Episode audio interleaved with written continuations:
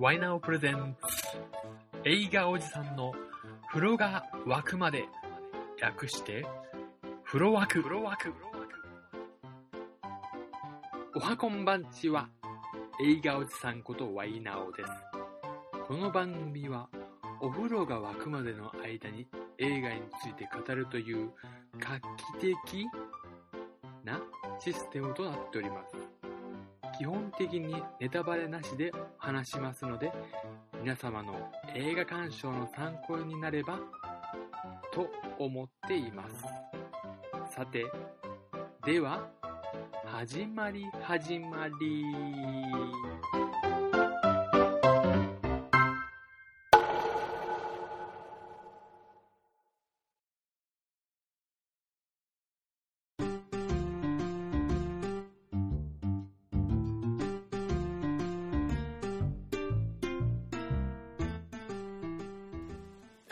えー、では早速いきます。イミテーションゲームエニグマと天才数学者の秘密。シャーロックのベネディクト・カンバーバッチ主演で第二次世界大戦時ドイツ軍が世界に誇った暗号機。エニグマによる暗号の解読に成功し連合国軍に勝機をもたらしたイギリスの数学者アラン・チューリングの人生を描いたドラマ。第87回アカデミー賞では作品賞、監督賞、主演男優賞、助演女優賞など計8部門でノミネートされ脚色賞を受賞した。1939年第二次世界大戦が始まりイギリスはドイツに戦線を布告。ケンブリッジ大学の特別研究員で27歳にして天才数学者と称えられるアラン・チューリングは英国政府の秘密作戦に参加しドイツ軍が誇る暗号エニグマの解読に挑むことになる。解読チームには6人の精鋭が集められるが他人と協調することを嫌うチューリングとチームメンバーとの間には溝が深まっていく。チューリングを理解し支える女性ジョーン・クラークにキーラ・ナイトレイ監督はヘッドハンターで注目を集めたノルウェーのモルテン・ティルドム。ということで今日はイミテーションゲームの話をしていきたいんですけどもこれ今結構な人気を、えーじりじりと来てますけども僕も大好きで今年見た中では一番好きですね。2回見に行きました。2回見ました。たまにねなんで2回も見に行くんですかって言われるんですけども2回見に行くとやっぱり見えないものが見えてくるっていうんですかね。で前の時はあの何気なく過ぎていたところが2回目見たところであ最初にこんなところでちゃんと後の伏線をやってたんだなとかであこの仕草ってそういう意味だったんだとかちゃんとねうんそういう奥行きが見えるっていうんですかね。いい作品はやっぱりそういうことをしてるんだなと。で1回見た時に面白かったけどひょっとしたら面白くなかったんじゃないかなってちょっとね自分でねあの迫力負けして面白かったのかなとか思ってしまう時があって2回目見た時にまあ大体良かったんでああ自分大丈夫だと思っちゃうんですよね。今日はねだから好きだからねあの空回らないかなと思ってちょっと心配してましてちょっとね、えーせんえー前回、前回じゃない、別の番組出まして、プロレスだったんですけども、んそれでね、好きなプロレスの話をしてたらね、どんどんどんどん絡まっちゃって、話に脈絡がなくなっちゃってね、何が言いたかったかわからないみたいな、番組自体はね、あの、他の方がいたんで、えなんとかなったんですけども、今日はね、ちょっとまあ、あの、落ち着いていきたいと思っています。はい。イミテーションゲーム。イミテーションってあの、真似とか模倣とか意味ですよね。あの、イミテーション、よく貴金属なんかに使われますかね。イミテーション。ね。で、ゲーム。で、実際イミテーションゲームっていう言葉がありまして、えー僕も初めて知ったんですけども、それこそ先ほど、アラン・チューリングという天才数学者、この方が考案したテストのことで、えーイミテーションゲームっていうらしいんですけども、あの、えーちょこれがですね、うん、ある機械が知的かどうか、つまり人工知能であるかどうかを判定するためのテストらしい。テストらしい、テストなんですね。うん、それはつまり、えー嘘かどうかを見抜くっていうんですかね。まさにこの物語と一緒なわけなんですよね。うん、で、うん、題名でいきますと、エニグマっていうのは、先ほど言ってたように、えー、ドイツが作った暗号機なんですけども、これがあの謎って意味なんですね。まさにその暗号を解読するための機械っていう、暗号解読をするための機械か。ですね。で、このエニグマっていうのがね、どれだけすごいかっていうのが、物語でも出てくるんですけど、ちょっとね、えー、パンフレットがあるんで、それでいきますと、エニグマの設定の可能性の数は、えー、1、1959、えっ、ー、とね、えー、159で、その後0が18個並ぶんですよ。これ何て読んだらいいかわからない。そのパターンがね、それだけあるということで、全設定を試すには、10人が毎日24時間働き続けても2000万年かかる。で、これ24時間するとその設定はまた別の設定に変えられるということで、で、これはもう不可能なんですね。すべての設定を試すのに、まず2000万人、しかも10人で24時間やってもということで、それだけでもすごい機械だと。もうそのエニグマ作ったやつの話もちょっと見てみたい。実際あるらしいんですけども、それもちょっとやってほしいですね。うん。でですね、天才数学者の秘密ということでね、ね秘密確かにこの秘密っていうのが大きな鍵。まあ、物語をね、あの、進めるのだって秘密っていうのはね、一番面白い要素ではあるんで、で、この物語のその主人公をですね、演じてるベネディクト・カンババッチって、いやもう舌を噛みそうな、でもちょっと言いたくなるような名前ですよね。ベネディクト・カンバーバッチっていう名前でね。あの、ホビットの最近のやつで、竜ですね。あの、竜、CG なんですけども、あれの動きをやってるのは彼らなんですね。他にはね、スタートレックのイントゥダークネスって、あの、ポスターの絵にもなってますね。うん。あの役っていうのも、まあ、あの、人間を超えた役みたいな感じでね、すんげえ天才っていうことで。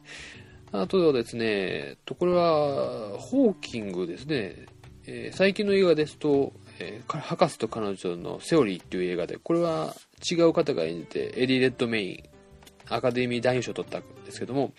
えー、ベネディクト・カンバーバッチも別の、えー、映画、映画だったかな？ドラマだったかな？で、ホーキングやってますし、で、フィフス・エステートっていう映画で、あの、ウィキリークス、世界をね、何気に騒がしている、まあ、そのウィキリークスの創設者、これもベネディクト・カンバーバッチが演じてる。ということで、本当ね、えー、天才を演じさせたらこの人っていう感じで、もちろんシャーロックっていう映画で有名になったそのシャーロックも天才ですよね、うん、彼はだからだからこう天才役者天才役天才を演じる役者っていうんですかね。でも監督も彼しかいないっていうことで抜擢されたという話ですね。でこの映画ねあの先ほどもあったようにアカデミー賞で8部門もノミネートされてねで映画が上映される前直前かな？うんに、えー映画上映されてすぐぐらいに、えー、賞が発表されたんですけども僕ねちょっと作品じゃないか撮るんじゃないかなとは思ってたんですけどもちょっとね残念ながら撮れなくってで脚色賞だけになってしまったんですけども実際のあった話ということででねあの結構話を見ると劇的な部分が多いんですけどもそれがあの本当の部分が多いらしいですね。うん、でアラン・チューリング自体がなぜこんなに、ま注目されたかっていう部分がありましてで結構日本では有名じゃなかったんですけどもあちらでもそんなに有名じゃなかったっていうのはその彼自身のその功績ですよね。大きな功績。それは隠蔽されてたんですよね。彼自体は1912年生まれなんでほぼ100年前に生まれた人間で、えー、若くし、えー、1920年で若くしてそのエニグマを解読しでその後ねあの時代をこう言っていくんですけどもなぜこんな言えばもうエニグマを解読したことというのはすごい功績なわけなんでなぜこれだけ有名じゃないのかなっていうことがもうこの物語の鍵にもなってますし、うん、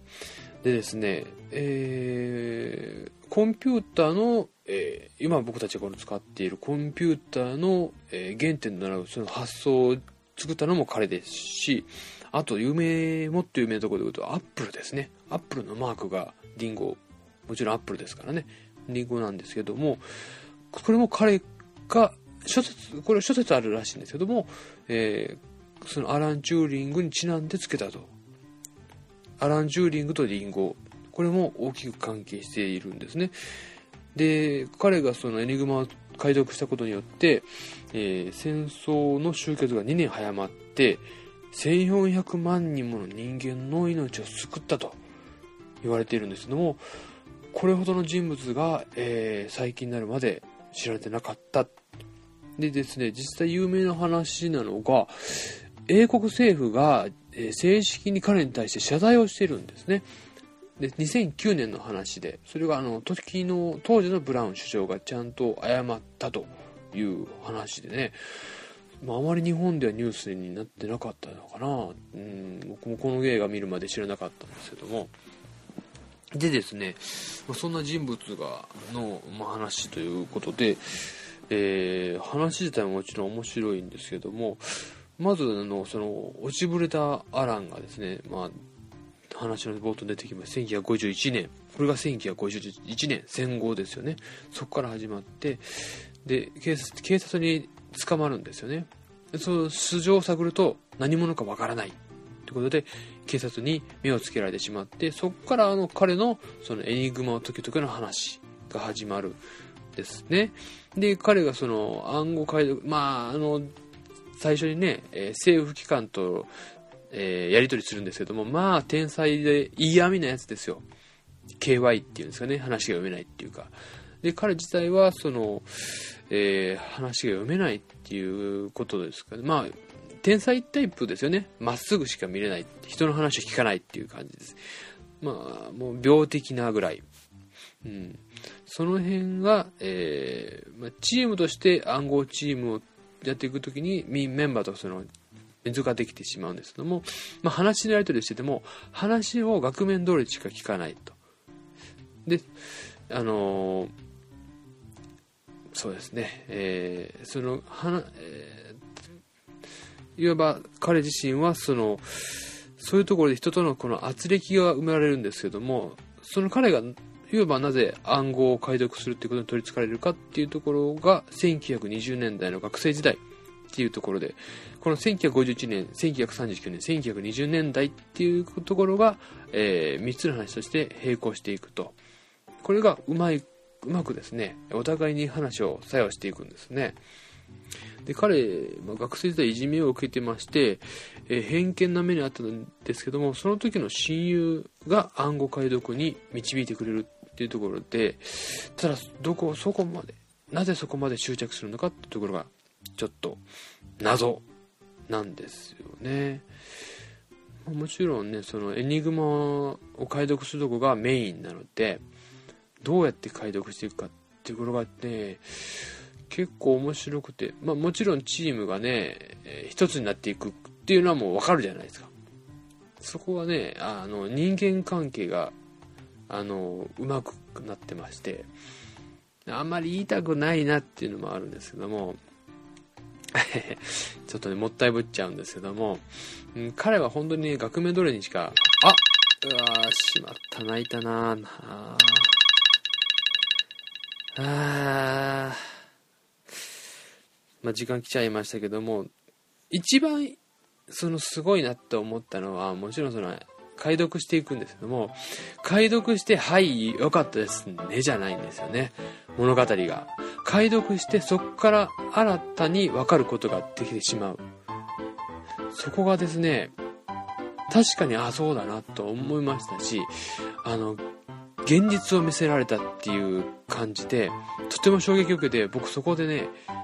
もうそこでさらにね、あの、グッと来てしまって、ポロッと涙流してしまったんですよね。で、彼がなぜそこからこう、押しぶれてしまうかっていうのね、出てしまうんで。まあね、面白いですから、ぜひね、見てほしいです。うん。まあ、語り足りないですね。もう一回見に行くかもしれないよね。では、